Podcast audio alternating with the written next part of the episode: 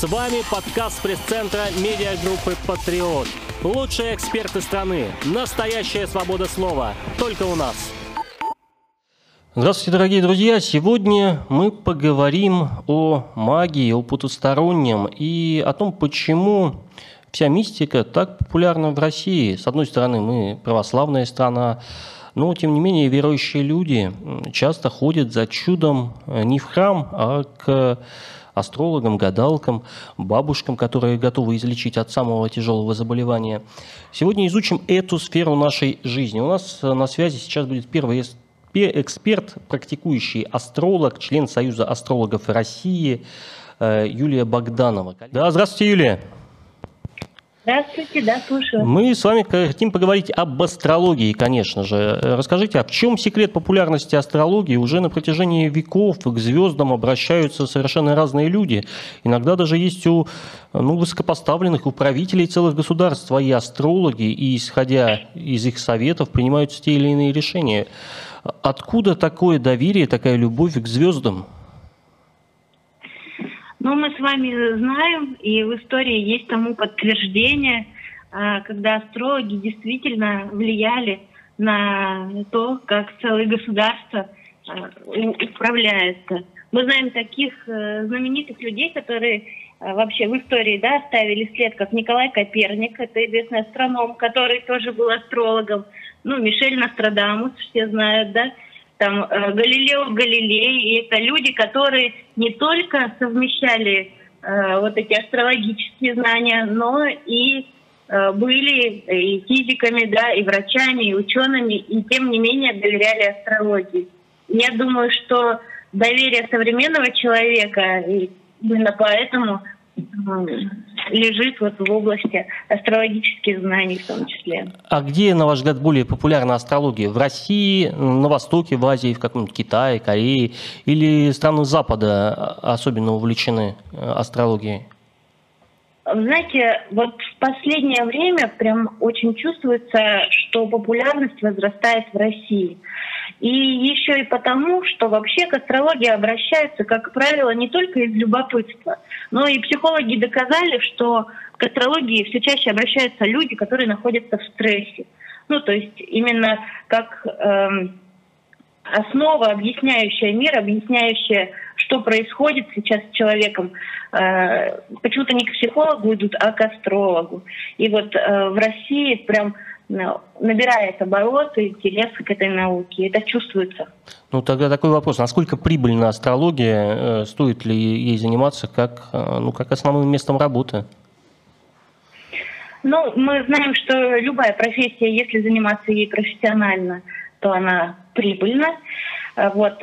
Что касается астрологии, по последним исследованиям, кстати, э, в области э, маркетологии как маркетолога, да, сказали, что астро... маркетологи говорят, что астрология э, сейчас входит, входит в топ прибыльных профессий наряду с темой снижения веса и наряду с темой интернет-заработка. Поэтому, ну, первое, это, конечно же, профессионалы всегда зарабатывают хорошо, ну, а второе, увеличивающийся спрос сейчас на а, специалистов в области предсказательных наук, ну, тоже добавляет, конечно, популярности, финансовой популярности этой теме. Ну а как отличить э, там жулика, э, самоучку какого-нибудь, который просто выдумывает прогнозы, от э, профессионала? Как отличить? Наверное, основываться на отзывах, которые дают вам ваши знакомые, которые уже обращались к астрологам. Возможно, обращаться к экспертам, которые на слуху, потому что в средствах массовой информации все-таки публикуются какие-то проверенные люди.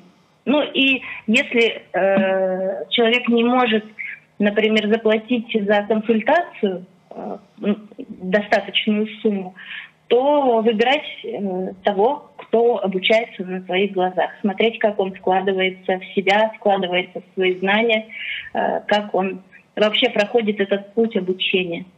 Ну, а вот как, мы все равно, э, люди незнакомые с астрологией, вобьют в интернете, в Яндексе, астролог, э, там, Санкт-Петербург. Э, понятно, что сначала вы, э, вылезут те, кто вложил все деньги в рекламу, э, собственно, как и с экстрасенсами. Но как не наткнуться на человека, который действительно ничего не понимает, но обманет, деньги заберет? Там есть ли все равно какие-то такие профессиональные секреты, которые ну, выдадут человека, что да, он профессионал? Человеку, который не знаком с астрологией профессионально, наверное, будет довольно сложно отличить шарлатана от профессионала. Поэтому в этом случае лучше основываться на рекомендациях своих родных, близких тех людей, которые уже обращались к данному специалисту. А вот э, астрологическим прогнозам в журналах э, им доверять вообще можно? Или это тоже это выдумка? Ну, называть это стопроцентной выдумкой я бы не стала. Действительно, астрологи, публикующие свои э, астрологические прогнозы в журналах, они, э, как правило, профессионалы. Дело все в том, что личный гороскоп, когда мы составляем человеку, э, мы основываемся на положении всех планет в его гороскопе. А астрологический прогноз для журнала, он э, составляется, основываясь на знании положения Солнца в момент рождения. А это лишь там э, одна десятая всех знаний о человеке. То есть доверять гороскопу можно, но не более чем прогнозу погоды на неделю. А, как говорится, э, с временем года не ошибетесь, но брать сегодня куртку и зонт или нет, а, можно не угадать. Ну, не могу вас не спросить, а насколько верны, как правило, такие предсказания, когда э, знак зодиака один не сходится с другим. Вот если вдруг я полюблю девушку э, не того знака зодиака, вообще никаких шансов нет на создание нормальной семьи? Или все-таки здесь э, есть, есть исключения из таких правил? Конечно же, есть исключения. Я уже сказала, личный Э, гороскоп человека – это совокупность разных планет. Это и положение Солнца, и положение Луны, и положение других планет. И именно эти планеты указывают на какие-то особенности характера. Гороскопы же, которые публикуются в газетах, вот особенно ну, гороскопы совместимости или любые другие прогнозы, основываются только на знании солнечного знака. А это маленькая часть того, кем является человек. Именно поэтому говорить э, со стопроцентной вероятностью, что, например, овны и тельцы никогда не смогут быть вместе, ну, это, э, наверное, слишком легкомысленно, что ли. Хотя э, про комфорт совместного пребывания, безусловно, такие гороскопы э, бывают точны. Ну, то есть. Солнце отражает наш темперамент, то, как мы проявляемся в социуме. И Конечно же, есть люди, которые, например, очень импульсивны, да, а другие, наоборот, тихони. Э, это солнечный гороскоп увидит и, конечно, предостережет вас, что, возможно, с этим партнером будет сложновато. Но говорить о том, что ни в коем случае вы не сможете создать крепкую семью, основываясь на таких гороскопах, выводы не надо делать. Ну, у меня последний к вам вопрос. Давайте дадим какой-нибудь небольшой прогноз э, для людей. Каким знаком зодиака будет особенно вести весной и этим летом? Э, кого ждет счастье, удача, а кому стоит, напротив, э, напрячься и подготовиться?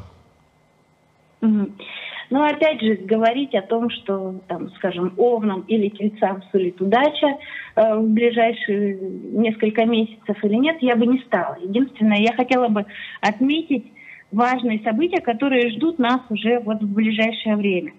Это Э, весенний и летний период. Здесь у нас несколько астрологических событий. Это лунное затмение и солнечное затмение. Лунное затмение будет 26 мая, солнечное 10 июля, июня, извините. И вблизи этих затмений, поскольку здесь есть особенные э, показатели напряженные с Юпитером и с Нептуном, нужно быть особенно осторожным а, касаемо заграничных поездок и вообще всего, что касается заграницы, переговоров а, и различных вот таких тем. Поэтому пять дней до затмения, пять дней после затмения лучше не планировать такие важные дела. Ну и кроме того, уже 14 мая Юпитер окажется, это планета счастья и изобилия, окажется в знаке рыб. И два с половиной месяца мы сможем как сказать, наблюдать о том, как э, какие-то тайные дела, подробности секретных дел будут всплывать, и, возможно, средства массовой информации постоянно будут нам об этом говорить. Это я к тому, что если у вас есть какие-то секреты, то лучше рассказать своим, например, половинкам о них до 14 мая, потому что потом все тайное может стать явным. Ну и вообще э, весну и лето этого года э, они не подходят для покупки каких для серьезных вложений финансов в недвижимость. Поэтому вот от этого я бы предостерегла. Это э, не для какого-то конкретного знака, а для э, всех знаков. Хорошо, спасибо большое, точных вам прогнозов. И будем наблюдать, э, правильно ли предсказание вы дали сейчас. Но ну, на всякий случай последуем им. Спасибо. До свидания. Всего доброго. А сейчас мы окунемся в э, другую область э, необъяснимого и свяжемся с потомственной ведьмой, основателем международной магической организации «Империя сильнейших ведьм» Алена Полынь. Давайте Алену выведем на экран, у нас будет по видеосвязи. Алена, у меня первый вопрос от наших коллег из э, издания «Слово и дело». Э, спрашивают, э, больше всего люди мечтают о любви и финансовом благополучии. Можете ли поделиться действенным обрядом для привлечения денег и романтики? Ну, давайте сразу с вами поговорим по поводу денег. Да? А взять и какой-то ритуал сделать и сразу получить желаемые большие какие-то суммы денег, это, конечно, ложь. Такого не бывает, иначе бы все были богатые. Да? В интернете полно всяких ритуалов. Здесь очень много зависит и от энергетики человека, и от многих факторов, да. Вот, но а, в любом случае нужно сказать, что самое главное в ритуале на деньги, если человек хочет больших денег, это, конечно, золотой телец. Да? А, нужно приобрести фигурку золотого тельца и, в общем-то, а, сделать обращение к нему. Обратиться можно даже своими словами, зажечь свечу и сказать, что вы готовы к большим финансовым потокам но и открыться к ним, конечно, потому что у многих людей есть блоки на получение материального, да, то есть как будто это что-то такое плохое, нехорошее, деньги, грязь, богатые люди все плохие, воры и так далее. Если такие блоки есть, они, конечно, мешают получать э, желаемые деньги. Вот. А что касается любви, то здесь, конечно, все еще сложнее, да, понятие любовь такое абстрактное, для каждого это свое, вот. Но женщинам, например, женщины больше нуждаются в любви, нежели мужчины, по моим наблюдениям, потому что 90% а, из обращающихся к магии – это именно женщины. А, значит, они могут это, значит, делать любовные ритуалы с помощью привлечения любви а, даже обычным женским головным платком цветастым, да, павлопосадские такие платки есть красивые, замечательные русские платки – вот, э, когда можно положить этот платок на порог и сказать, э, значит, э, скатертью дорога до моего порога, зову не жениха, но мужа. Заклинаю сказать 9 раз, делать лучше всего в пятницу, в женский день. Угу. А к вам, как правило, с какими вопросами идут? А, самый первый и главенствующий вопрос – это вопрос финансовый. А, по наблюдению моему, я работаю в магии очень давно, и, так скажем, ну, раньше это было первичным вопросом здоровья, то сегодня первичным вопросом стали финансы. А финансы, потом идут любовные дела, и только потом на самом таком последнем месте здоровье. Ну, я не могу вас не спросить, э, а не получается ли так, когда идут э, просить о финансах, платят за это, и финансов становится только меньше? Нет, вы правильный вопрос задаете. Конечно, если человек делает ритуалы, где человек, ну, приходящий к нему просящий должен оплатить вперед большую сумму денег, я вообще сразу говорю, что вы попали на мошенника. А, значит, я работаю с ритуалами таким образом, что человек оплачивает, э, так скажем, с первой большой зарплаты, когда я его устроила э, магически на какую-то глобальную работу, где его зарплата в 10-15 раз превышает те суммы, которые он получал до этого. И он платит по результату, поэтому денег не становится. Но вот в Государственной Думе был э, такой законопроект, по-моему, его не приняли. Э, это э, защита прав потребителей магических услуг. То есть не сбылось, тот человек, который назвал себя колдуном, ну, должен как-то ответить за некачество. Да, я вам сейчас скажу, очень правильный закон, но тогда, если мы его принимаем, а, мы должны узнать неудобную правду, то тогда он будет распространяться и на другую веру, мистицизм – это религия. А, пришел, а, значит, поставил свечку, попросил Бога денег, а Бог денег не дал. Попросил исцеления, а заболел еще сильнее. Значит, настоятель этого, этой церкви или синагоги или мечети должен оплатить человеку, да, а, как по закону прав о защите потребителей, да, оплатить, что он пришел в его, так скажем, обитель и не получил желаемое. Ну, с религией все-таки так не работает. Э, Почему Там, не ну, работает? Потому что... Это тоже та же самая вера в мистицизм. Ну, а, нет, здесь э, нет. магия от религии чем отличается? В религии люди просто верят, да, а в магии они действуют. Вот и вся разница. То и то вера в мистицизм. Ведь есть же э, различные колдуны, которые даже работают через религию. Вы же знаете, что есть ситуации, когда там а, псалмы какие-то читают, Коран там и так далее. Это тоже вера в мистицизм, конечно. Ну, вы же знаете, Мы просто как... это разделяем.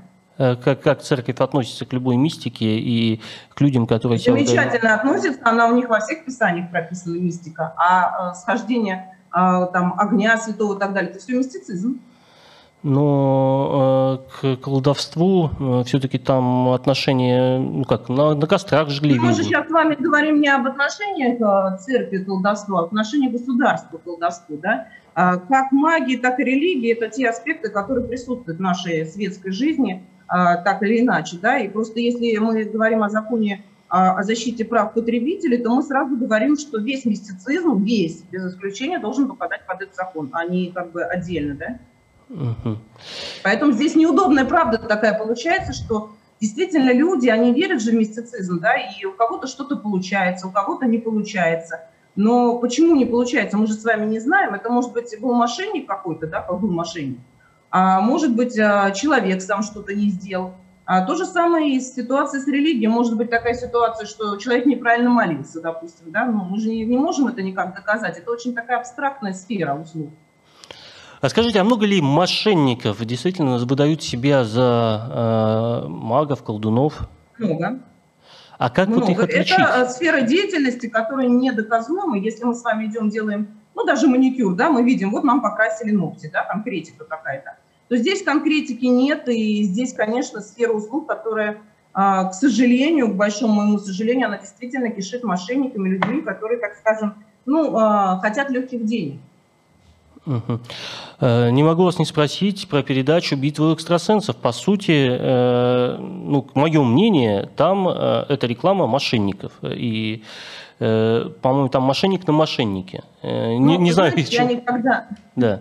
никогда ни о ком плохо не говорю да, за глаза. То есть я с этими людьми лично не знакома, да, поэтому не могу делать какие-то выводы.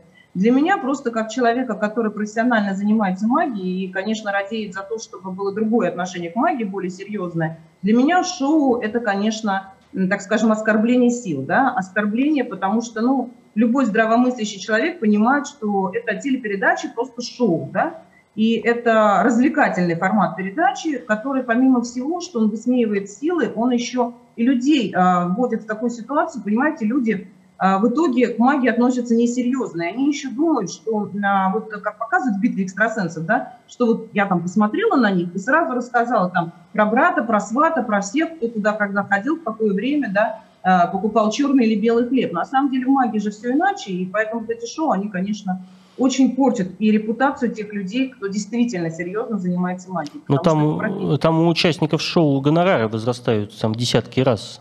Э, все-таки... Ну, вы знаете, тоже... материальный вопрос меня здесь меньше всего интересует. Меня больше интересует как раз вопрос именно специфики оскорбления магии и, так скажем, людей, обмана людей, потому что люди потом идут и не получают помощи и разочаровываются, да, и думают, что все вокруг мошенники. А вы часто сталкиваетесь с критикой э, своих э, сил? И какие в основном э, претензии, ну, справедливые или несправедливые, к э, тем, кто практикует магические обряды? А, самая основная проблема – это проблема взаимодействия со СМИ на самом деле, потому что СМИ о магии, если это не шоу-программа, то во всех других программах СМИ о магии говорит с усмешкой. с усмешкой, с юрничеством, а, с позиции того, что они рассказывают о каком-то дурачке-шарлатане.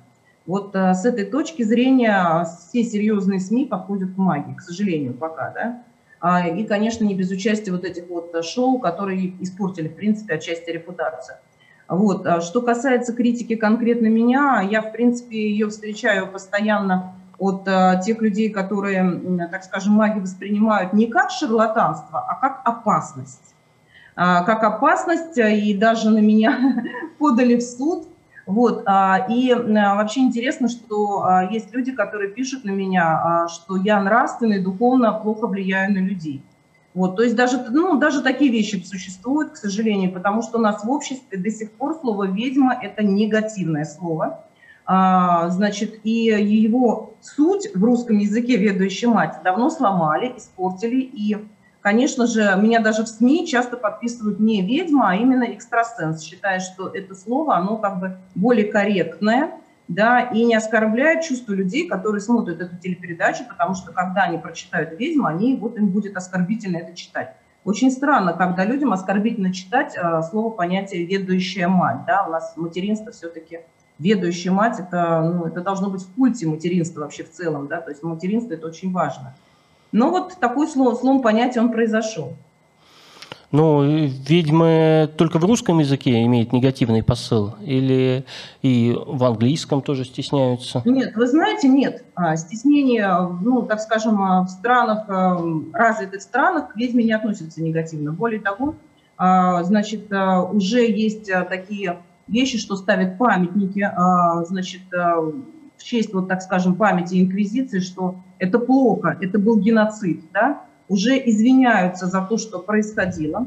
А, есть такие уже, если посмотреть уже там сводку новостей, что такие истории пошли везде, кроме России. Я, кстати, тоже на пресс-конференции говорила об этом, что нам необходимо жить дружно и необходимо признать, что на Руси был геноцид, убивали не только и мучили, кстати, не только убивали, а и пытали, и мучили и ведьм, и ученых, и врачей, и, а, наконец, а, начать по-другому относиться к ведущим людям, потому что если это человек... Ну, мы, понятно, мы не можем исключить шарлатанство, да, я не говорю, что все такие хорошие, там все. Но, тем не менее, если мы будем негативно относиться к ведущим людям, а, это очень плохо, плохо для страны, потому что ведущие люди – это подъем страны во многом. Потому что наши знания, они помогают, действительно помогают. Ну как, получается, как Black Lives Matter, только там э, ведьмины жизни имеют значение. Как э, на колени ставить будем? Или как, э, ну, если говорить о геноциде, о неком преследовании и изменении ну, за а, прошлое? Смотрите, нет, просто дело в том, что а, на самом деле, если в стране было это, об этом нужно говорить. Нужно говорить, чтобы этого не повторить, помнить нашу историю. Потому что если мы сегодня продолжаем негативно относиться к ведьмам, а, значит, мы где-то признаем правдивость и правильность действий тех лиц, которые пытали, измывались и мучили только за то, что человек, а, так скажем, был ведущим, да, и не делал так, как хотели делать другие, да, и мы должны признать, что это неправильно, что так не должно быть, что любое преступление против жизни человека – это преступление, тем более против жизни ведущего человека. Хорошо, понятно. Спасибо большое. Всего доброго. Э, успехов вас. И, конечно, надеюсь, в темные времена, как костров, э, мы не вернемся. Э, Наверное, последний вопрос к вам. Расскажите о популярной культуре, о колдовстве. Какие фильмы вам про магию нравятся больше всего?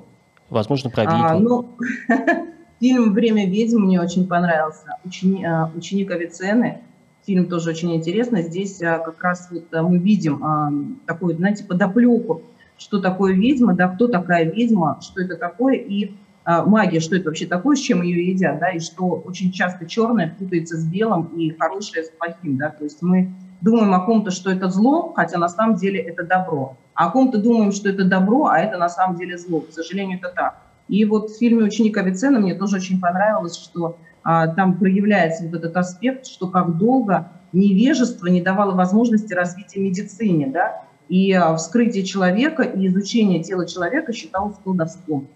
А как относитесь к саге о Гарри Поттере? Очень хорошо отношусь, а, потому что, в принципе, этот фильм напичкан различными тематиками, да, вот, и я поэтому свой университет магии и колдовства назвала «А Хогвартс».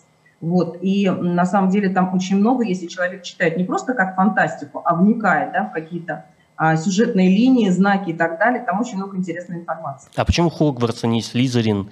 Слизерин-то посильнее? А знаете, получилось так, что когда я регистрировала свой университет, это было несколько лет тому назад, и еще не было открыто здание как университет, а журналисты подхватили эту идею, узнали об этом и стали везде писать, что «О, в России откроется русский Хогвартс».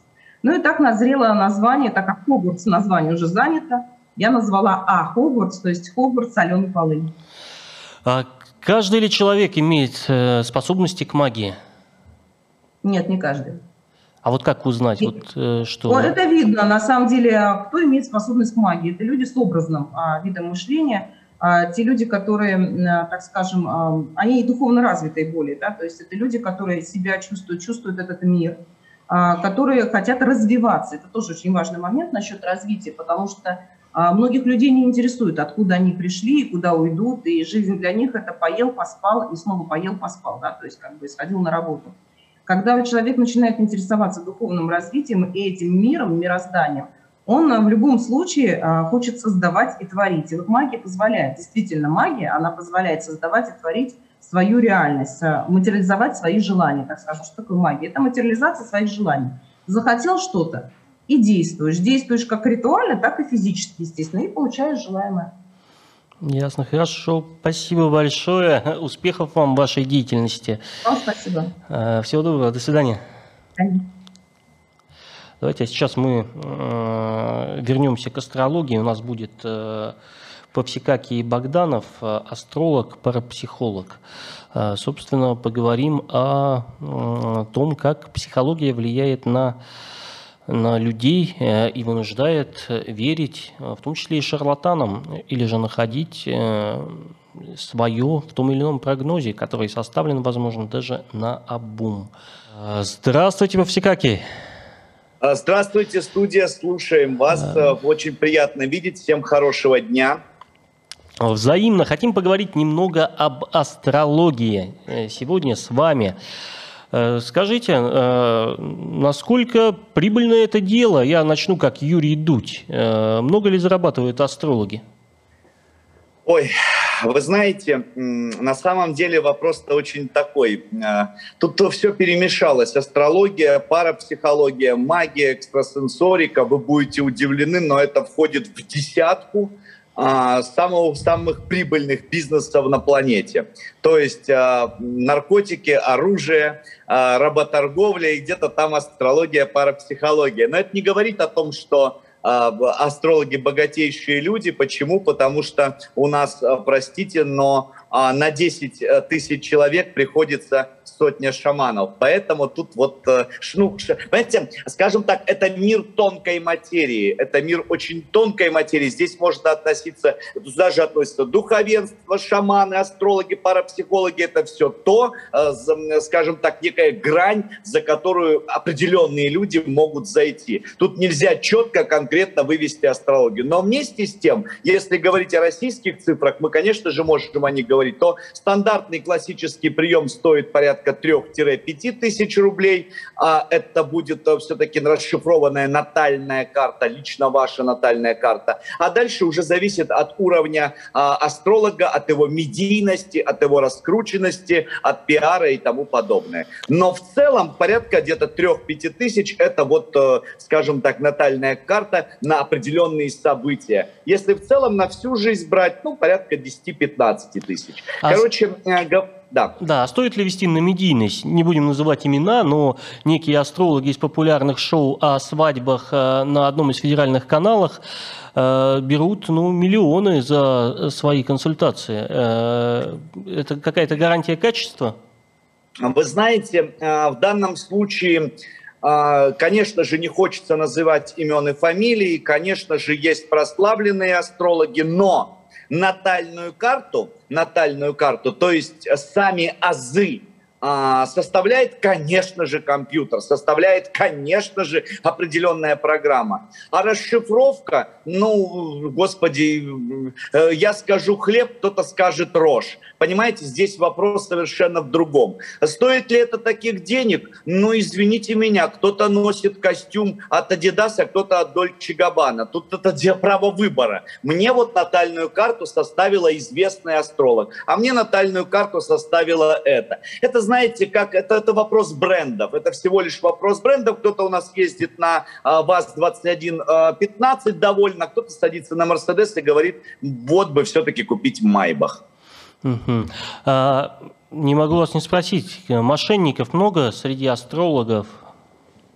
Вы знаете, конечно же, вопрос такой, мошенников. Ну, время, время, только время вытеснило абсолютно всех с рынка. Мы с вами помним прекрасно времена там 10-15 лет назад, когда были целые эфиры, вожу рукой, а, чувствую камушек в правой почке. Сейчас, минуточку, минуточку, на карточку срочно переводите, я камушек вывожу. Эти времена прошли. Короче, само время является отличнейшим фильтром. И прежде чем обращаться к тому, либо к иному специалисту, мы, конечно же, смотрим на опыт работы. Поэтому мошенники, вот там а, в 90-е, помню, тетка торговала обувью, через три дня уже сидит людей принимает. Все, это прошло. То есть сам, э, само время является отличнейшим фильтром. И если человек в этой сфере отработал 10, 15, 20 лет, конечно же, доверие к нему больше, потому как он пережил и тяжелые времена, времена гонения, это 2010,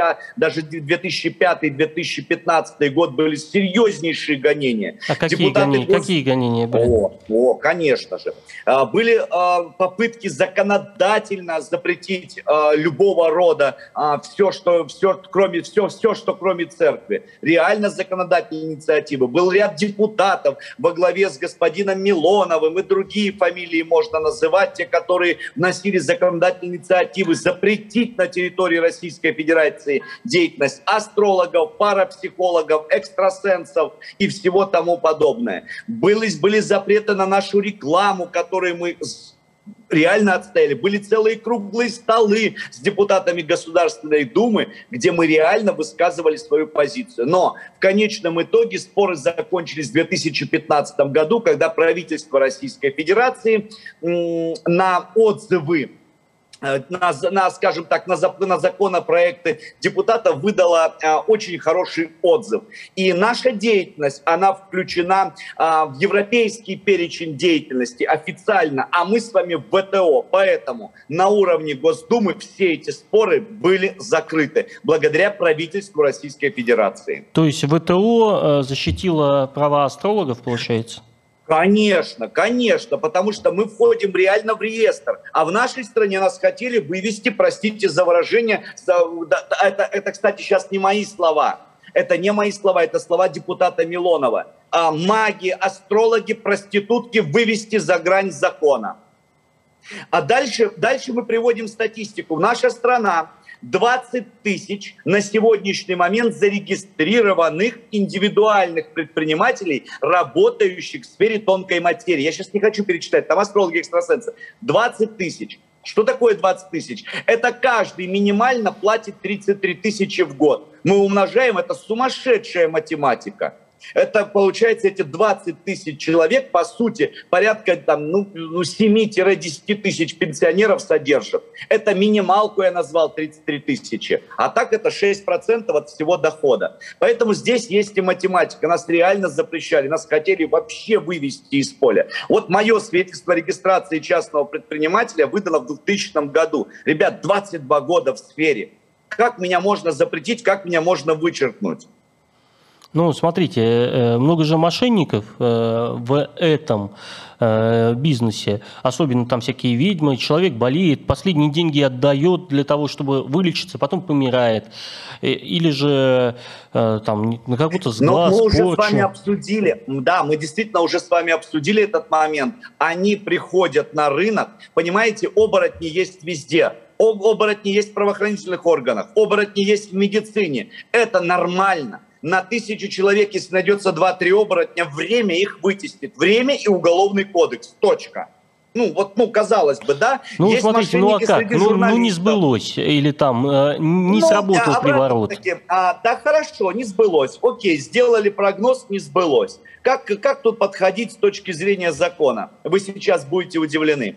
Наша деятельность, то есть деятельность астрологов, спиритов, парапсихологов, вы знаете, как трактуется с точки зрения закона? Культурно-зрелищное мероприятие – то есть вы платите деньги, простите, но мне сейчас придется аллегорично сказать, вы оплатили клоуну, который вас развлекал, но если вы не смеетесь, это ваши проблемы. Ну, с точки зрения закона, кстати, нас не приблизили ни к медицине, ни к традиционным каким-то э, медицинским течениям. Наша деятельность является культурно-зрелищное мероприятие. Э, но, но, но, вы думаете, везде это действительно культурно-зрелищное? Это хоть как-то близко? Вы знаете, это а, вот а, мы рядом стоим с шаманом, рядом стоим. Это все, все культурно-зрелищное мероприятие. Это культура народа. Это культура народа, бегает, простите. Вот когда хотели нас запретить, мы в, одно, в одном из документов писали, в одном из запросов, ребят, ну как вы запретите шаманов в Якутии? Без ведома шамана скорая помощь не подойдет к ребенку, если он не разрешит. Это культурный пласт.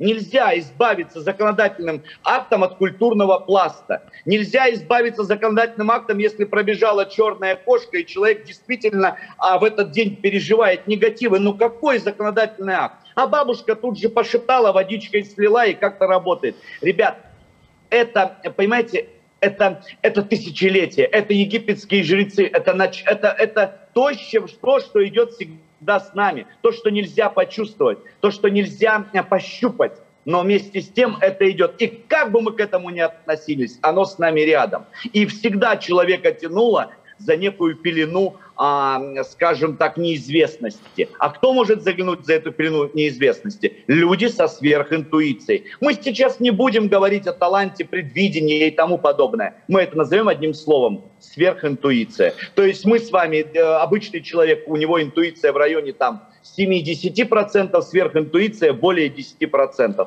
Ну вот так вот он уродился. Ну, у меня сразу вопрос. Вот как э, положение звезд, Солнца и планет при рождении может влиять на судьбу человека или на характер, на будущее? Ну, вот Но, как? ну, тут понятно.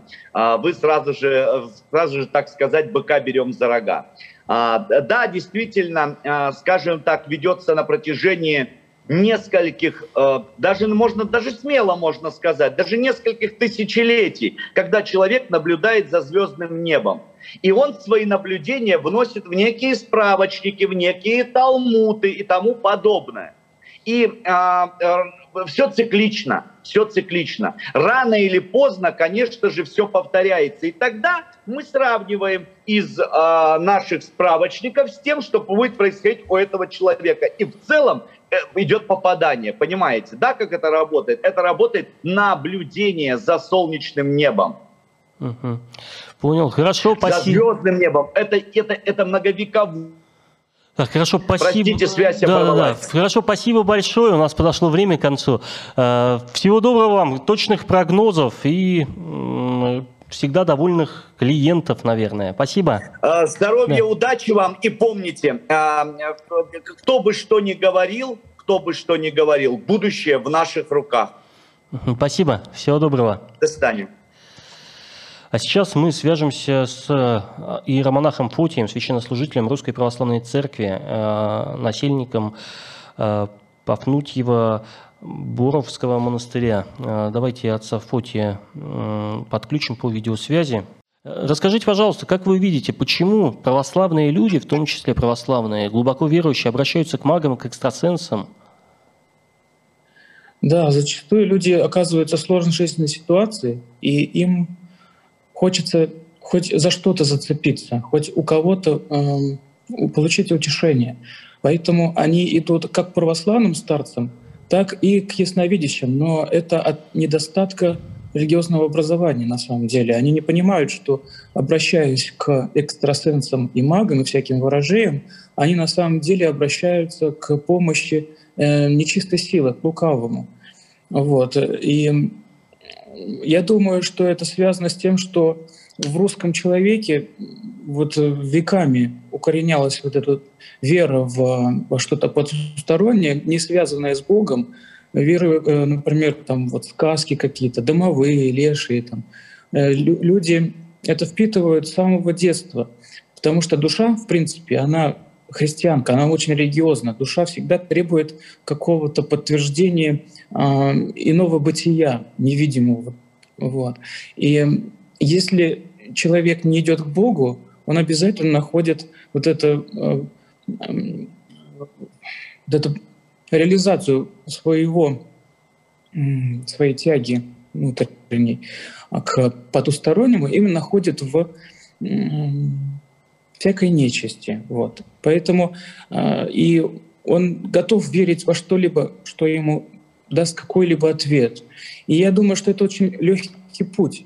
Э, все э, перекладывает на плечи э, какого-то неизвестного человека, который тебе э, судьбу сейчас э, напророчит.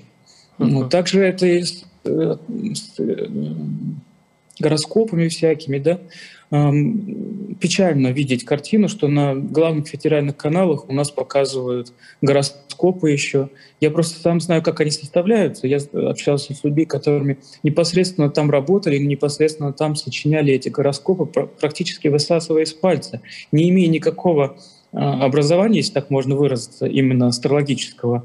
То есть они на каждый день сочиняли людям какие-то небылицы, э, а люди всерьез это все верят, Мало того, что они в это верят, как говорится, по вере вашей дано будет. Понимаете, что тут как, какая схема получается? Если ты в это веришь, то оно с тобой может приключиться. Если оно с тобой приключится, и ты увидишь подтверждение своим верованием, то ты даешь как бы силу э, нечистым духом тобой властвовать на тобой властвовать. Вот, и они получают тебе всякие чудеса, так в кавычках, подкидывают все время, чтобы ты еще больше верил не в Бога, а именно вот в какую-то такую силу чуждую вообще Богу. Но у нас же, по сути, вот все это мракобесие рекламируют на федеральных каналах. Э, это, ну, не будем называть, есть битва экстрасенсов, есть э, да. в популярных передачах обязательно астролог говорит, э, подходит ли та или иная невеста жениху. То есть, по сути, на государственном уровне за государственные деньги все это рекламируется.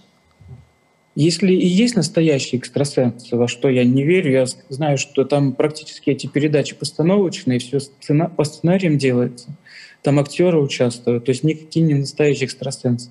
Если у кого-то такие способности действительно есть, э, то эти люди, конечно же, отдавали душу дьяволу, чтобы получить такую возможность. Вот. Но опять же, неважно, как тебе экстрасенс что скажет.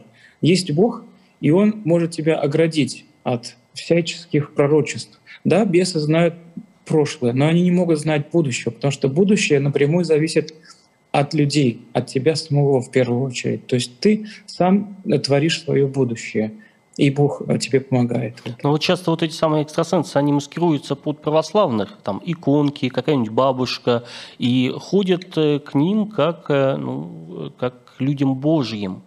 А, вот если среди таких людей люди Божьи, вот все на Вангу показывают, что он Ванга там церковь построила, очень верующая была. Э, вот, э, как я понимаю, церковь все равно негативно относится к любым проявлениям вот таких э, попыток играть с, с этими силами.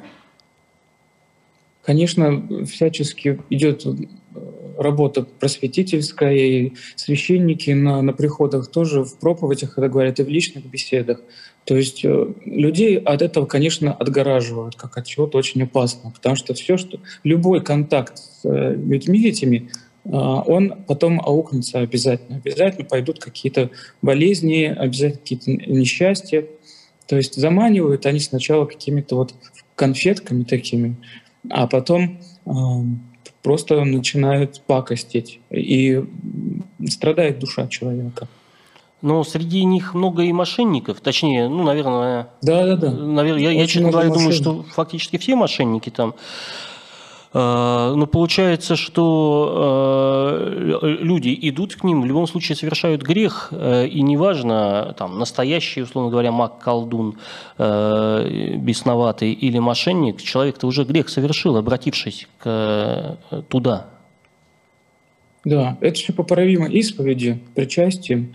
Такого человека, конечно, уже не коснется злое действие дьявола, да, есть такие случаи, что ясновидящие, если их можно так назвать, используют атрибутику православной церкви, используют иконки, свечи, чтобы как-то спекулировать на этом и больше себе адептов как бы, э, пригласить э, и призвать, чтобы они, увидев вроде как что-то знакомое, вроде православной иконы, э, начали верить им, вот. Но ну, от этого, опять же, надо ограждать, проводить беседы.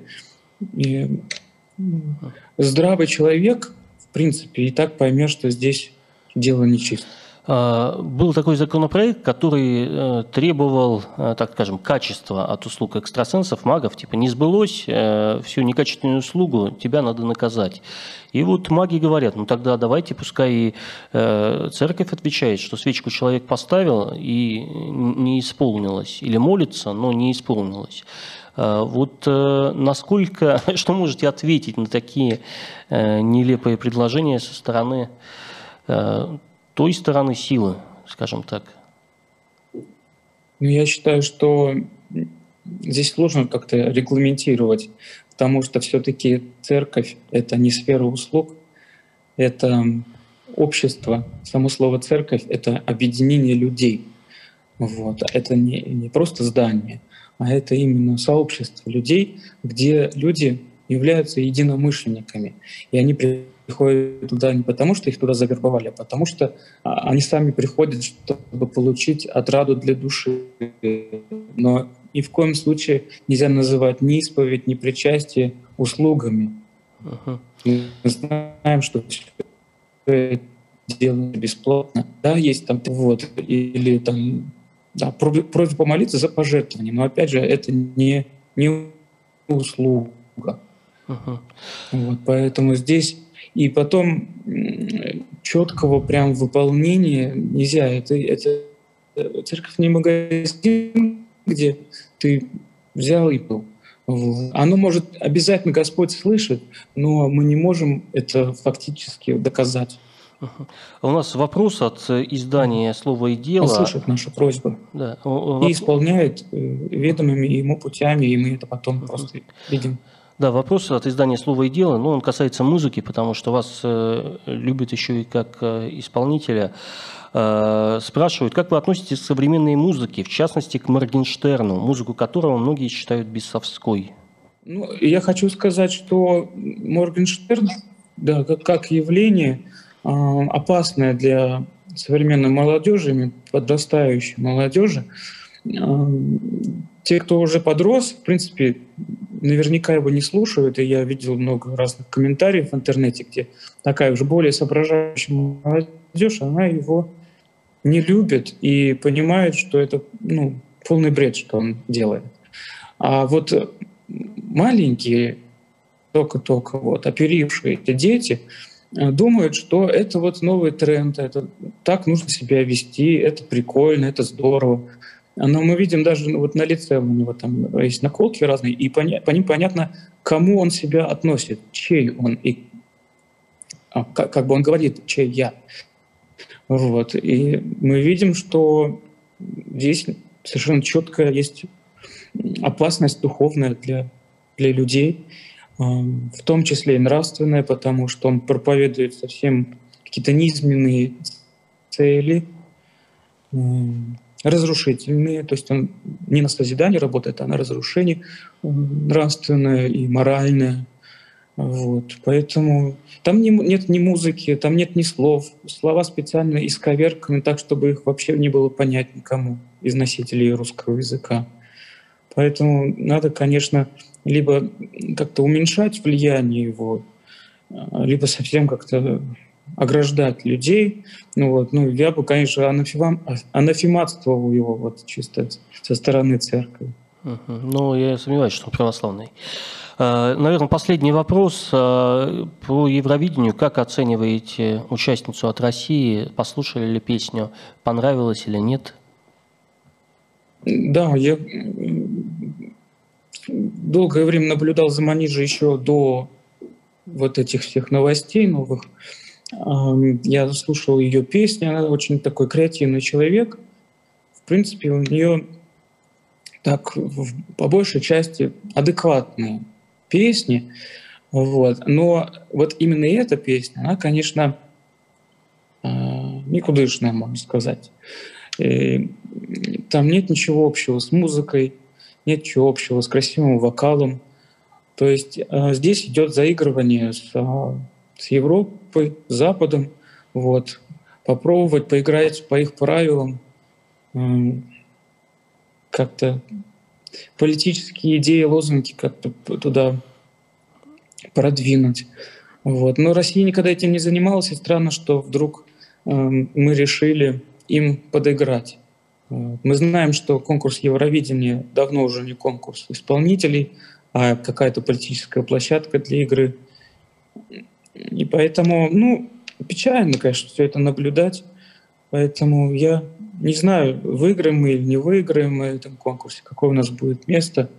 В любом случае, э, мы не с лучшей стороны покажем свою но, ну, страну. Но в творческом плане она способна на большее, как я понял из ваших слов. Э, конечно, в творческом плане она очень уникальный, э, с новым посылом, с каким-то вот, то есть это у нее есть свой стиль, но именно эта песня, да, она, видимо, была написана в угоду вот каких-то веяний таких. А кто, из, а, а кто из современных музыкантов молодых э, вам нравится? То есть на ком может расти молодое поколение? Вот мы, да, с Моргенштерном я абсолютно согласен, хотя парень талантливый. Э, там Манижа талантливая, но песня вот неудачная. А вот кто вам нравится из молодых исполнителей? Молодых исполнителей вырастили на проекте «Голос», э, но, к сожалению, не все стали э, именно такими популярными, как звезды первого эшелона. Ну, конечно, популярность нужно зарабатывать, но я хочу сказать, что у нас очень много талантливых певцов, которые немножко находятся в тени. Э, а среди тех, кто сейчас занимает основные позиции в чартах, да, то я могу сказать, что хорошо поет э, Полина Гагарина, вот, хорошо поет там, Анастасия Спиридонова. Ну, очень много каких-то вот э, есть положительных э, персонажей, у которых есть и голос, и, и смысл в песнях. Хорошо, спасибо большое. Вам творческих успехов, э, самое главное. Спасибо. Э, потому что ваше творчество действительно любят, э, я думаю, миллионы. И вместе спасибо. будем бороться с темными силами и мошенниками. Спасибо. Спасибо. Всего До доброго. А сейчас мы поговорим немного о науке. Есть такая наука футурологии. У нас будет координатор Российской ассоциации футурологов, кандидат философских наук э, Кишинец Владимир Михайлович по видеосвязи. Э, собственно, узнаем, как э, видят будущее ученые. Так, коллеги, получается ли у нас Владимира Михайловича подключить? Здравствуйте, Владимир Михайлович. Да, да, добрый день, видите меня? Да, да, да, мы пытаемся заглянуть в будущее. Э, как я понимаю, ученые тоже делают свои прогнозы, которые часто сбываются, часто нет. Мы помним научно-фантастические фильмы, которые предвещали нам э, высадку на Марс, летающие автомобили или смешные костюмы, как в «Назад э, в будущее». Вот как сегодня футурологи себе представляют будущее? Что нас ждет лет там, через 10, 20, 30? Ну, прежде всего, э, что такое футурология, чем она занимается? Она занимается не текущими какими-то сиюминутными политическими, экономическими проблемами, а пытается заглянуть немного дальше. И исходит она прежде всего из потребностей человека, из тех проблем глобальных, которые у нас существуют.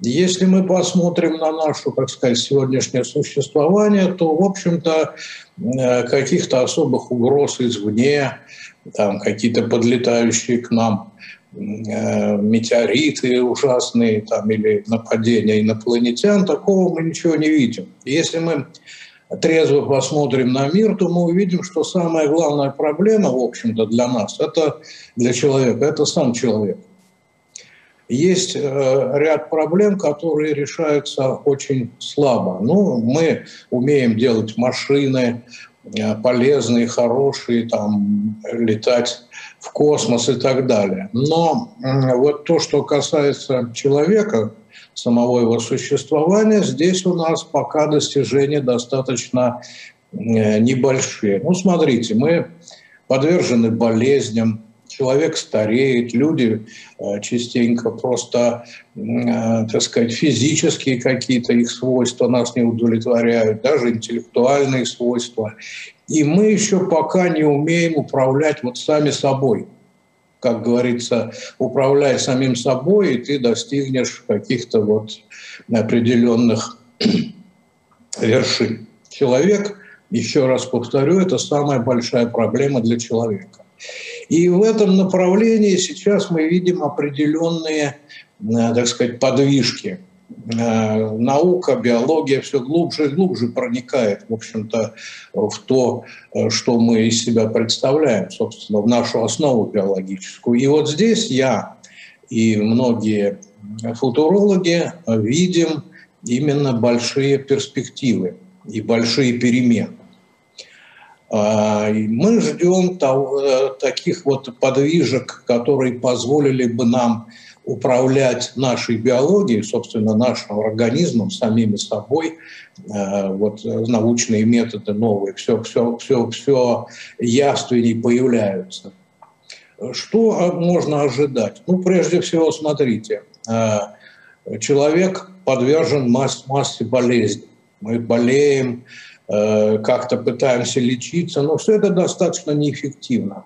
Еще одна экзистенциальная проблема – это старение. Человек очень мало живет, э, практически оскорбительно мало. Люди достигают каких-то э, своих возможностей, быстро стареют, уходят из жизни.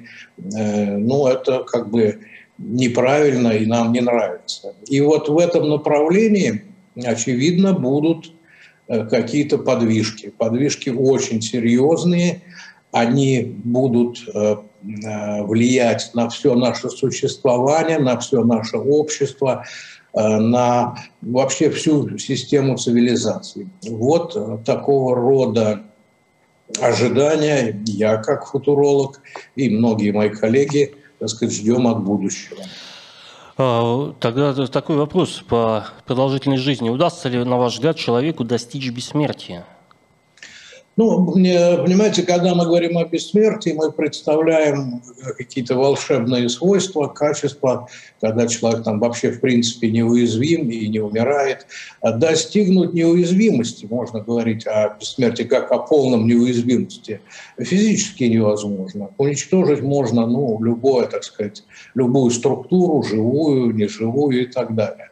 А вот продлить э, физиологическое Э, существования, то есть достигнуть э, неопределенно долгого существования человека как биологического объекта, в принципе, э, ну, так скажем, физика не запрещает. Это вполне возможно. Человек может погибнуть от какого-то там, я не знаю, катастрофы и так далее, но жить может весьма и весьма долго, не подвергаясь прежде всего старению. Старение – вот это самая главная наша проблема. Ну, как думаете, когда мы победим старение? А, понимаете, футурология, она не ставит и не может, в принципе, говорить о каких-то сроках. Мы можем э, говорить только о том, виден ли некий свет в конце туннеля этого, э, а когда это произойдет, все это зависит от фундаментальной науки.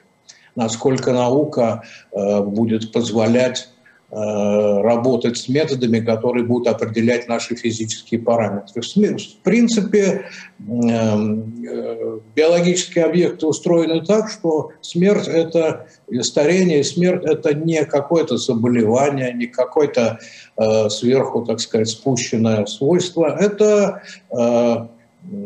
свойство, связанное с, с эволюционными моментами. То есть Э, почему умирает все живое, чтобы продолжалась эволюция. Это достаточно сложный процесс, но смысл его именно в этом.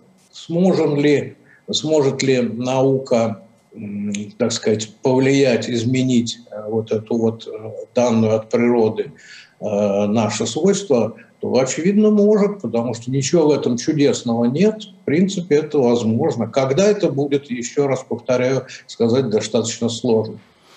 А какие еще, на ваш взгляд, будут научные достижения? Э, что нас ждет? Куда развивается наука? Ну, вы понимаете, научные достижения э, будут, и сейчас мы, насколько можно предположить, находимся на таком подъеме. Э, мы все глубже проникаем в свойства материи, то есть основы основ.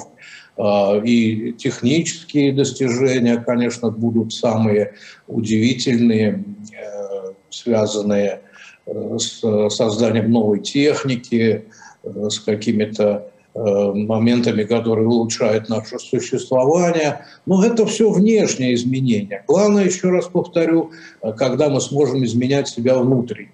А так, в принципе, ну, направлений очень много интересных. Это и квантовые компьютеры, и э, пресловутая, уже ставшая всем известным, э, ставший всем известным искусственный интеллект. Тут открываются колоссальные интересные возможности. А, давайте немного об экономике поговорим. Очевидно, что экономика всей планеты изменится. Скоро не будут нужны водители. Э, понятно, что все водители такси, э, грузовиков, э, дальнобойщики лишатся своей работы.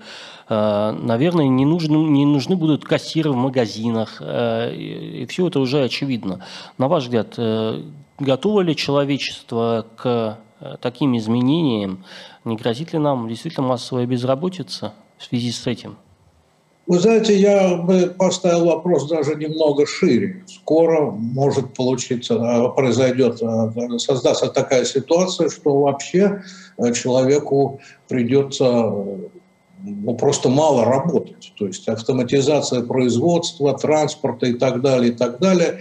И вот это станет большой проблемой. Если человек останется таким, какой он сейчас есть, ну, как бы добра здесь ожидать э, сложно. Ну, смотрите, вот э, просто исторический пример. Когда-то люди э, там на заре своего существования вообще жили просто в проголодь.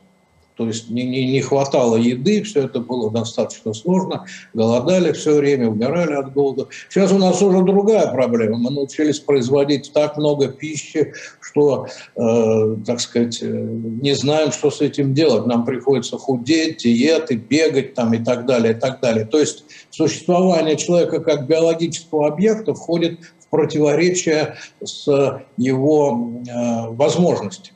И представьте себе общество, где э, людям не надо работать. Что они будут делать вообще в принципе? Это большая, колоссальная проблема. Вот представьте, никто не работает, потому что не нужно работать. Ну, есть там какой-то 10-5%, которые могут себе найти работу, остальные не работают. При этом есть все блага, в общем-то, достаточные для существования. Это колоссальная проблема будет в будущем. То есть вы думаете, что не переквалифицируются, а именно э, не будет занятости? Вы знаете, когда об этом рассуждали вот еще теоретики, так сказать, э, советского времени коммунизма, говорили, ну, все займутся творчеством. Каким творчеством? Что все будут стихи писать, я не знаю, рисовать с утра до ночи. Э, все это как бы несовместимо с теми опять же, биологическими потребностями, биологическими свойствами человека. Все не могут с утра до ночи рисовать картины и писать стихи. Что с этим делать? Это большая проблема, которую придется как-то решать. И решать ее можно, опять же, я повторю, только с помощью изменения самого человека. Э, не могу вас не спросить э, о, о разрушении национальных государств. Думаю, и останутся ли страны национальными? Потому что непонятно, в какую сторону идет процесс. С одной стороны, есть Евросоюз, с другой стороны, все больше и больше государств хотят самоопределяться по национальному признаку. Каталония, Шотландия. Э, есть ли шанс, что будет такое единое государство Земля, и тогда, и, может быть, и африканские дети не будут голодать? Э, что вы думаете по этому поводу? Или все-таки нас ждет э, еще большее деление? Ну вот смотрите, откуда вообще, если давайте разберемся, берутся государства? Это некое продолжение стадного инстинкта. Почему, собственно, человек э, э, старается как-то обособиться вот, в рамках государства, языка и так далее?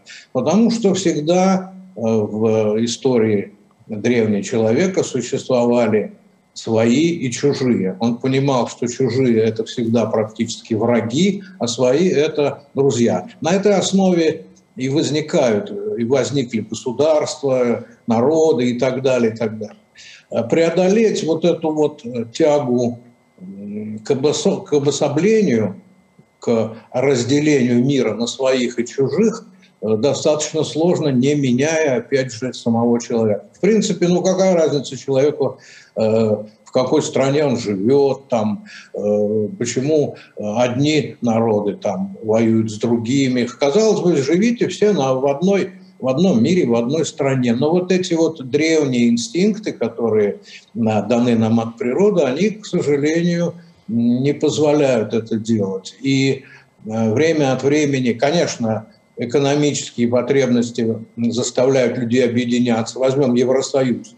Нельзя сказать, что там прям все друг друга любят и все такое прочее. Нет, это экономическое объединение. Экономика давлеет, поэтому они вынуждены более-менее, так сказать, мирно существовать. Но когда случаются какие-то проблемы, вот, вот мы видим, например, проблемы с вакцинацией, то быстро-быстро возникают уже барьеры, начинается некая внутренняя борьба, противоречия и так далее. Поэтому процессы эти, э, так сказать, вот они динамические, они во многом зависят от экономики. Даже если мы посмотрим, ну, например, события э, сепаратистского такого толка в Испании, вот недавно были, значит, там достаточно серьезные проблемы.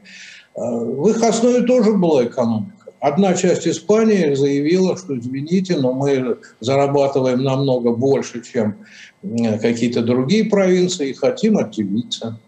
Вот таким образом. Ясно. Хорошо, спасибо большое, всего доброго. Э, будем надеяться, что все-таки э, страшного будущего не будет. И... Человек, человек справится с любыми проблемами.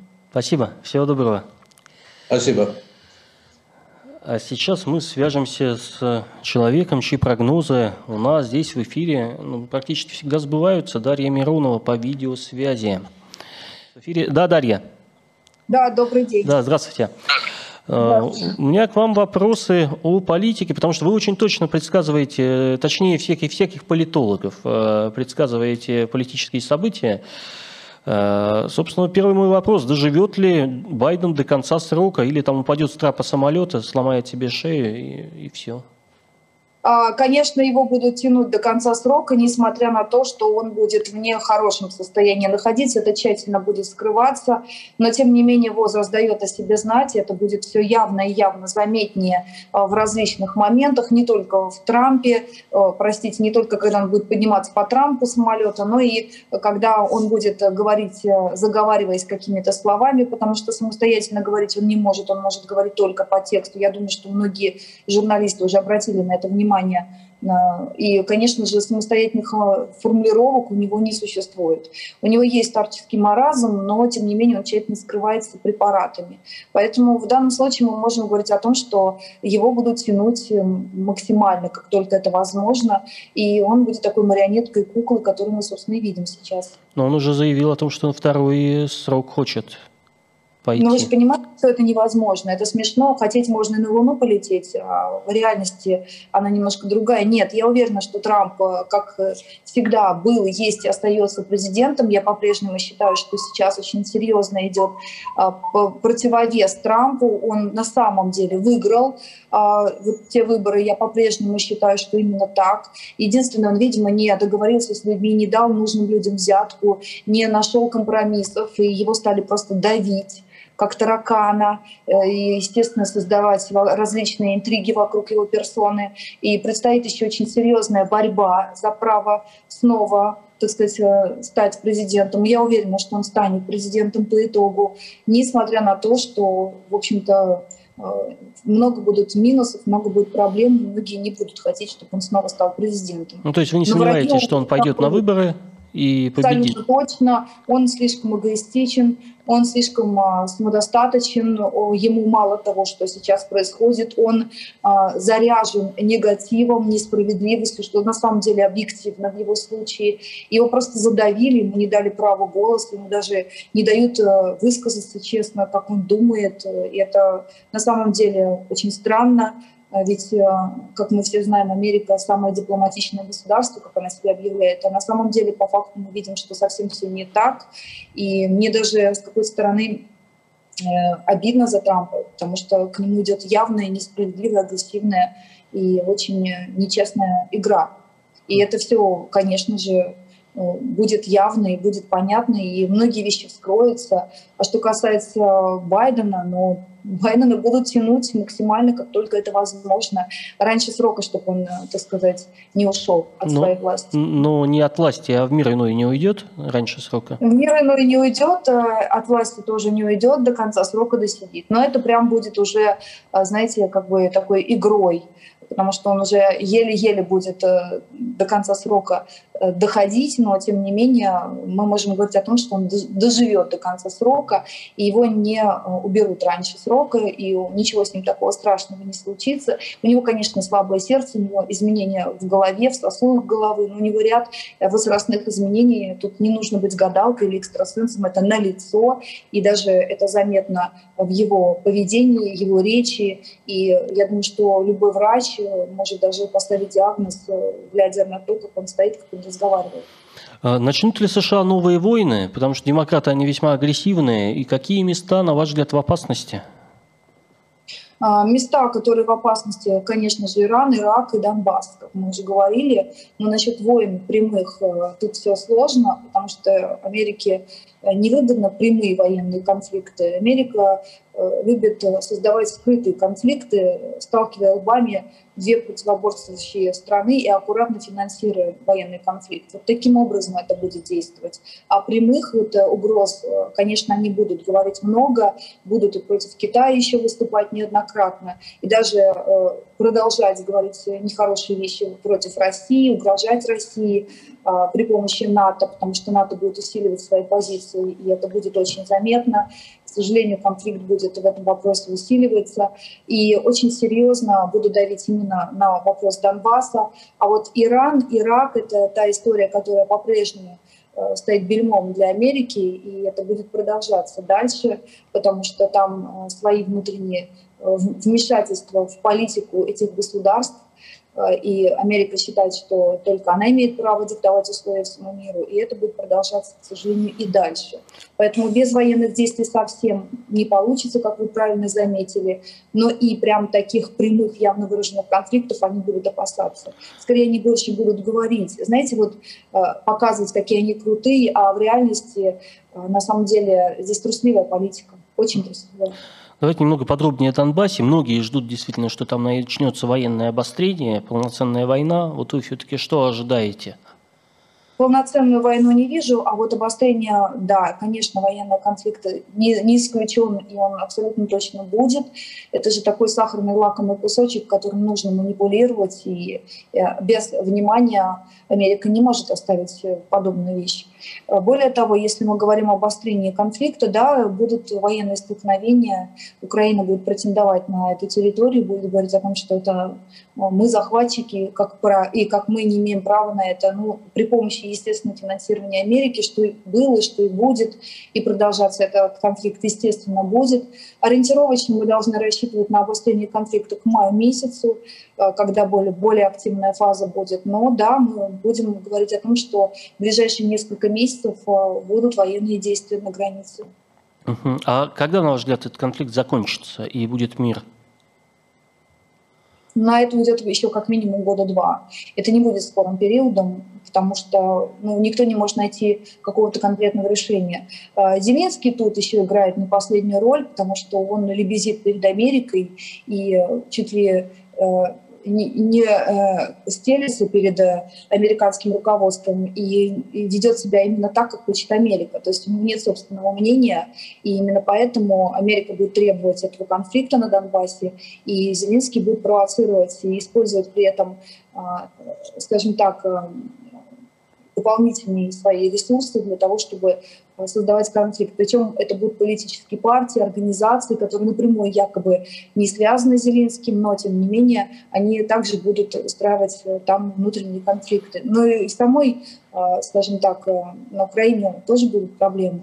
То есть там все не так хорошо. То есть там будут много конфликтов внутри системы украинской, и будет много реформ еще впереди. А на второй срок Зеленский изберется или у Порошенко есть шансы вернуться? А Порошенко я не вижу шансов вернуться, но Порошенко активно вступит э, в борьбу. В итоге Зеленский подтвердит э, снова второй срок. То есть ничего не помешает вот этому президенту Украины снова остаться у власти, хотя обещал на один срок прийти. Но вы же понимаете, что его финансирует Америка, и мы говорим о том, что здесь большую роль играют деньги. А поскольку Украина, Украина не обладает большими финансовыми ресурсами и стоит с протянутой рукой, то, конечно, она будет действовать так, как скажет Америка, потому что Украина сама уже давно ничего не решает. Все решает Америка. Как Америка скажет, так верный пес, э, так сказать, Зеленский будет действовать. Америка будет финансировать его выборы и сделать все возможное, чтобы он все-таки выиграл. А, и, кстати говоря, я думаю, что там тоже будет нечестная игра, но это уже не так важно, потому что в любом случае второй срок идет Зеленского. Порошенко вступит в, в игру, естественно, он будет бороться за свое право, но у него будет подпорчена репутация, поэтому вряд ли получится ему достать именно то количество голосов, которое он хочет. Давайте последний вопрос об актуальном. Когда все-таки наконец-то закончится пандемия и ждать ли нам следующую эпидемию, уже другую?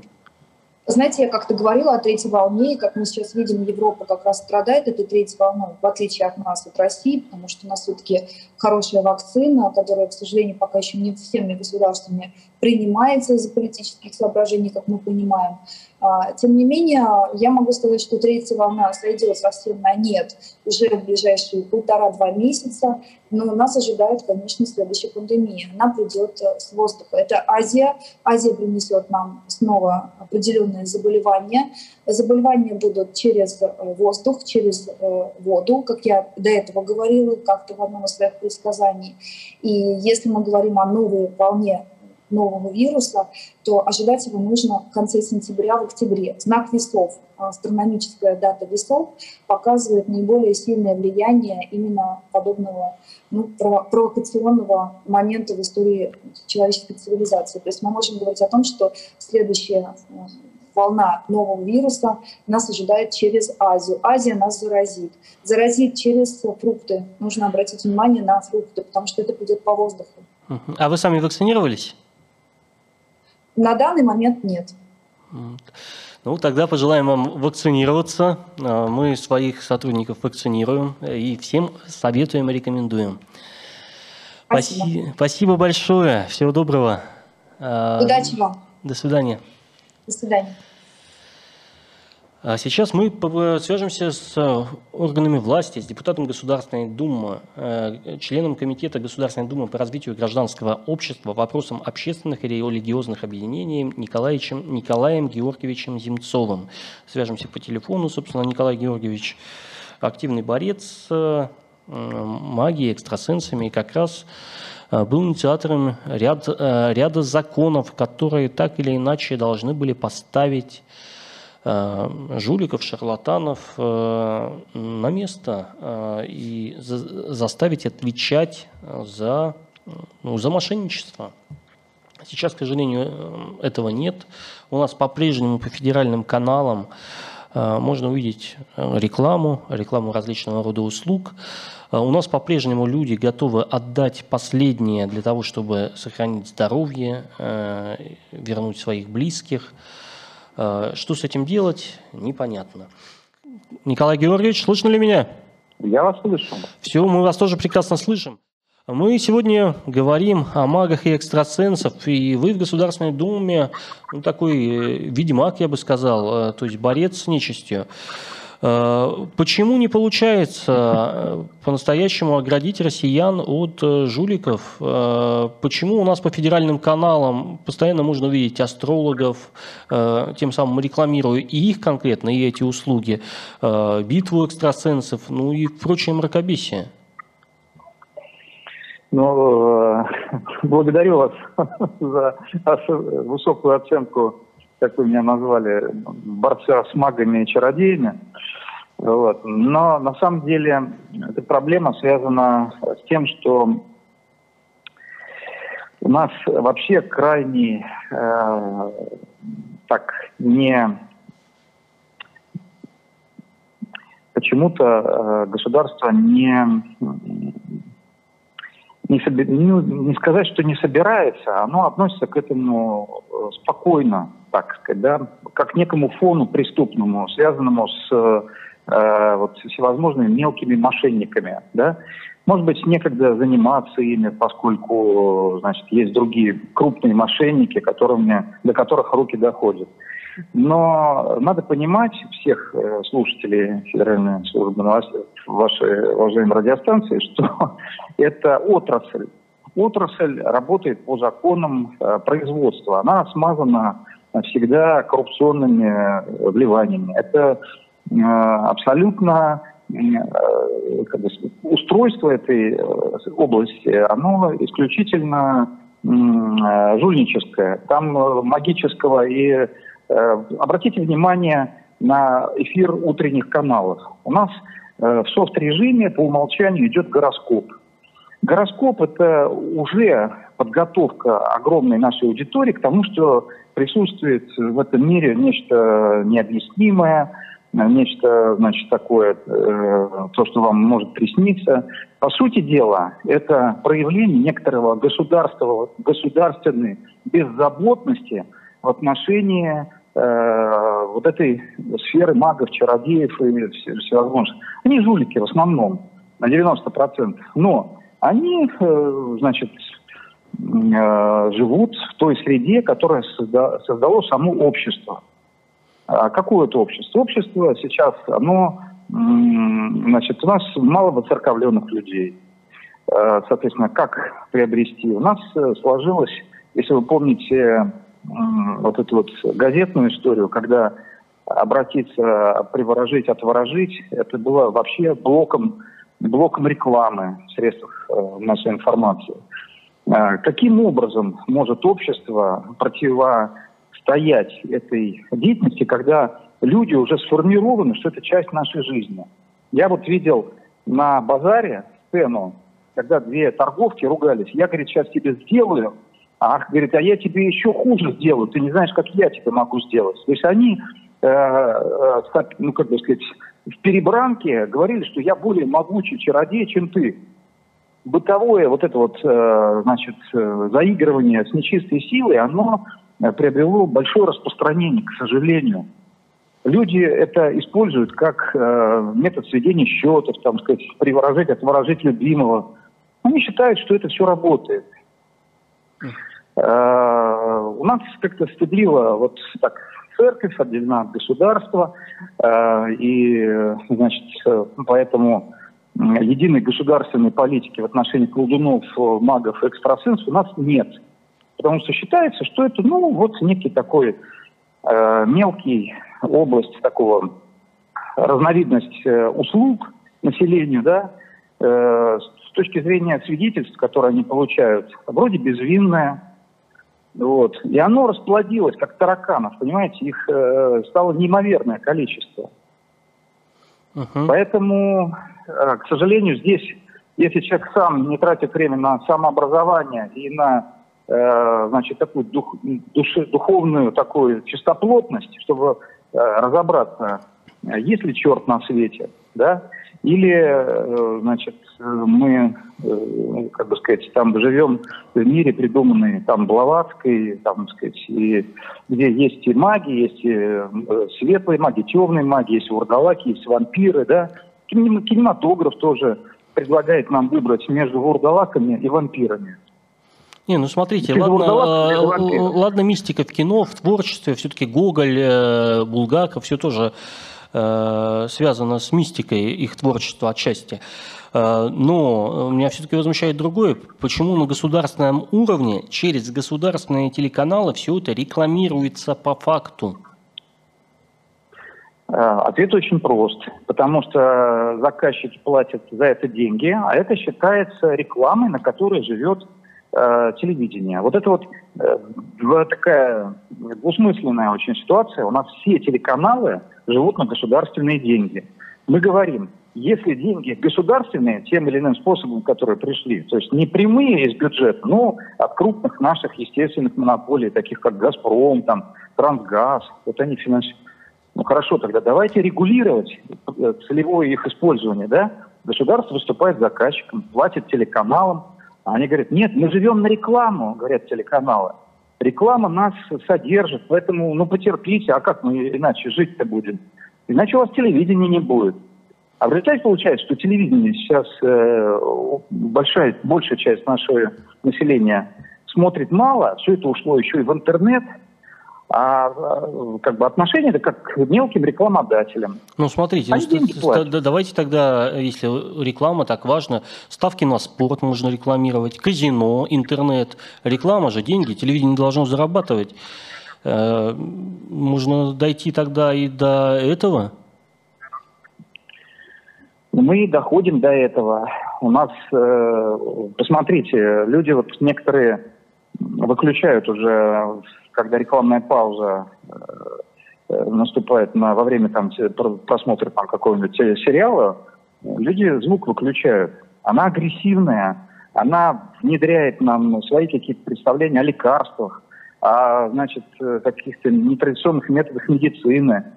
Э, ну, если по формальному признаку ты ничего плохого не делаешь, у тебя есть какой-то сертификат, этого достаточно, тебя пропустят.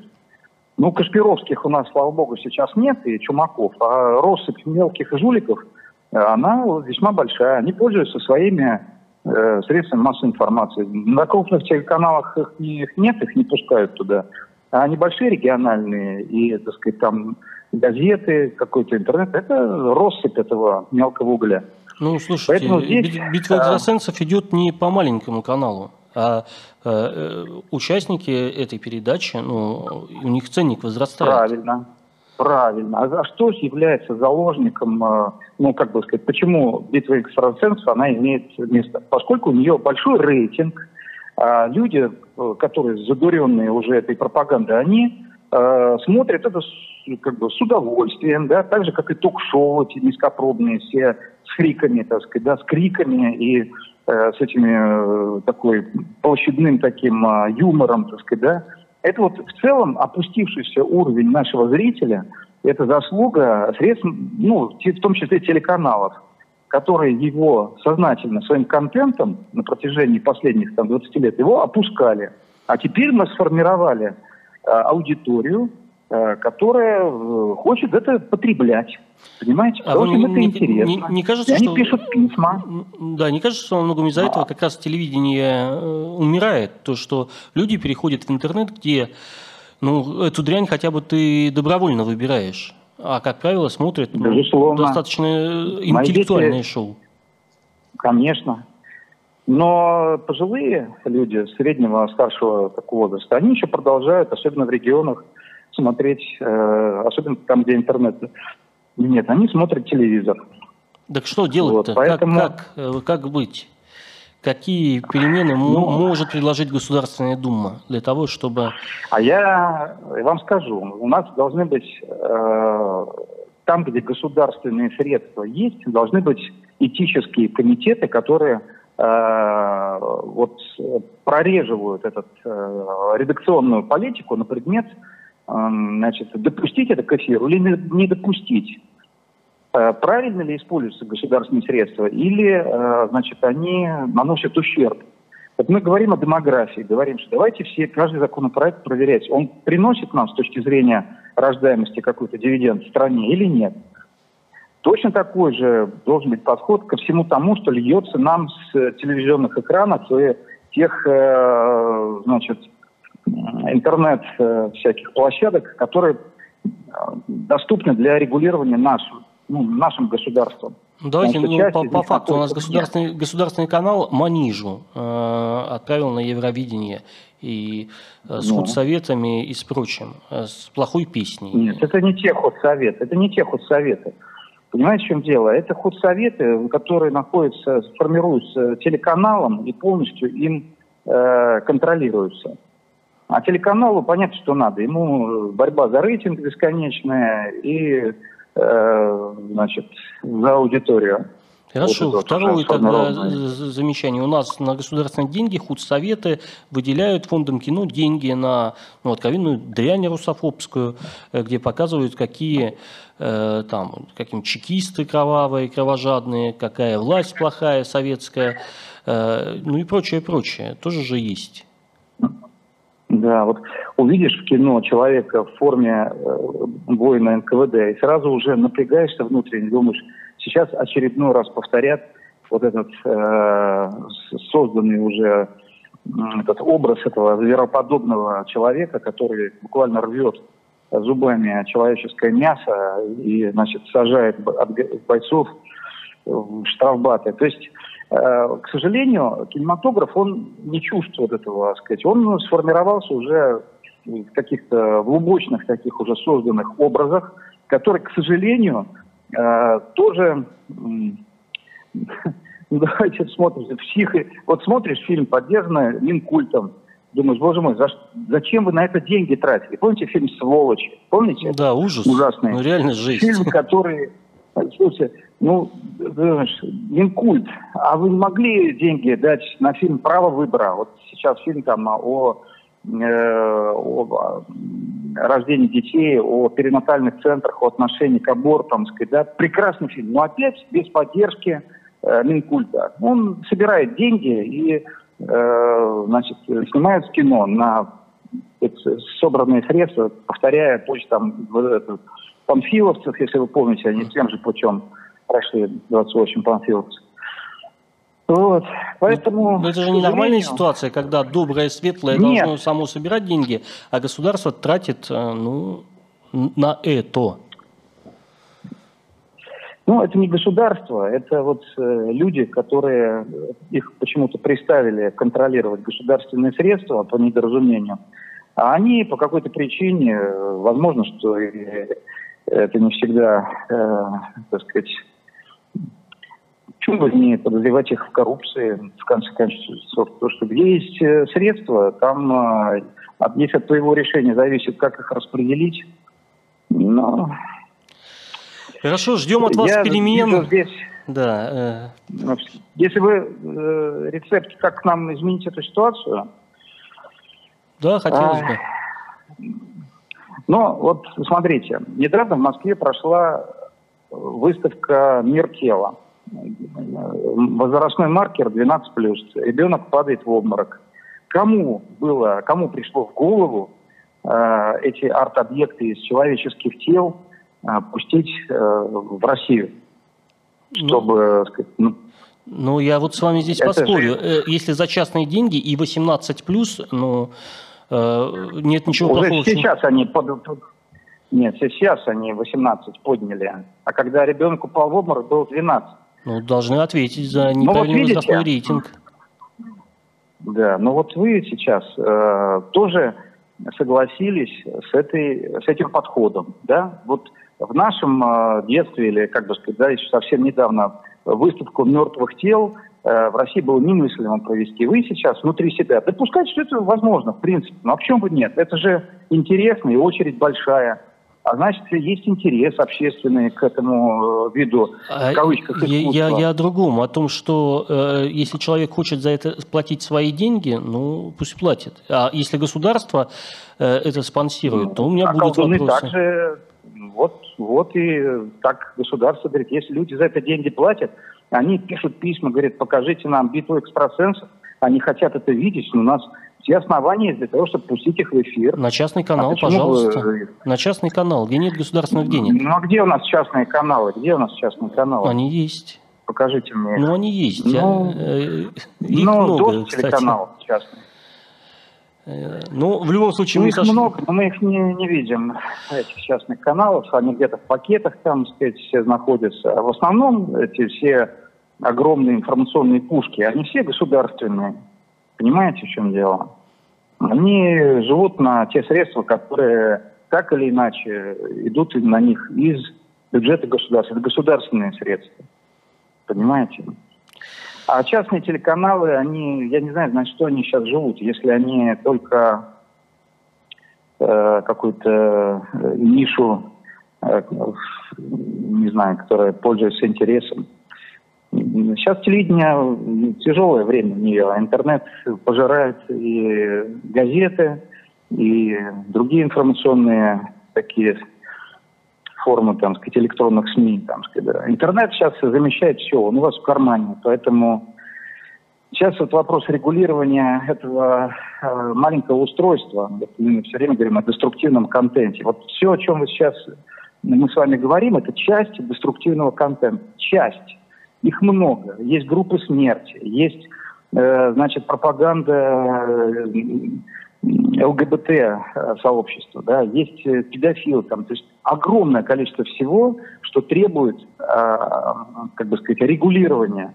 Поэтому мы э, пишем периодически в Роскомнадзор, они закрывают какие-то группы. Uh-huh. Эти группы мы закрываем сотнями, их э, открываются, они их покупают тысячами. То есть появился покупатель, который обычные паблики э, покупает и переводит их уже на другую риторику, радикальную, разрушительную, так сказать. Мы не, не дорабатываем, мы не успеваем. Роскомнадзору нужны новые инструменты, э, упрощенные, э, до судебного закрытия всех этих ресурсов. Увидели несоответствие закону, закрыли, а дальше иди в суд и доказывай, что ты значит, что-то другое имел в виду. Приведи свой контент в порядок. Хорошо, понятно, Потому спасибо. Иначе... Я согласен с вами, согласен. Да, спасибо. Хорошо, да, пос... спасибо. спасибо большое, всего доброго, и будем надеяться, что ваши инициативы будут реализованы. Да, спасибо, всего доброго. А на этом мы завершаем наш сегодняшний эфир. Э, будьте внимательны, не, не отдавайте свои деньги мошенникам и жуликам. И верите в светлое и доброе. Всего доброго, до свидания. С вами подкаст пресс-центра медиагруппы «Патриот». Лучшие эксперты страны. Настоящая свобода слова. Только у нас.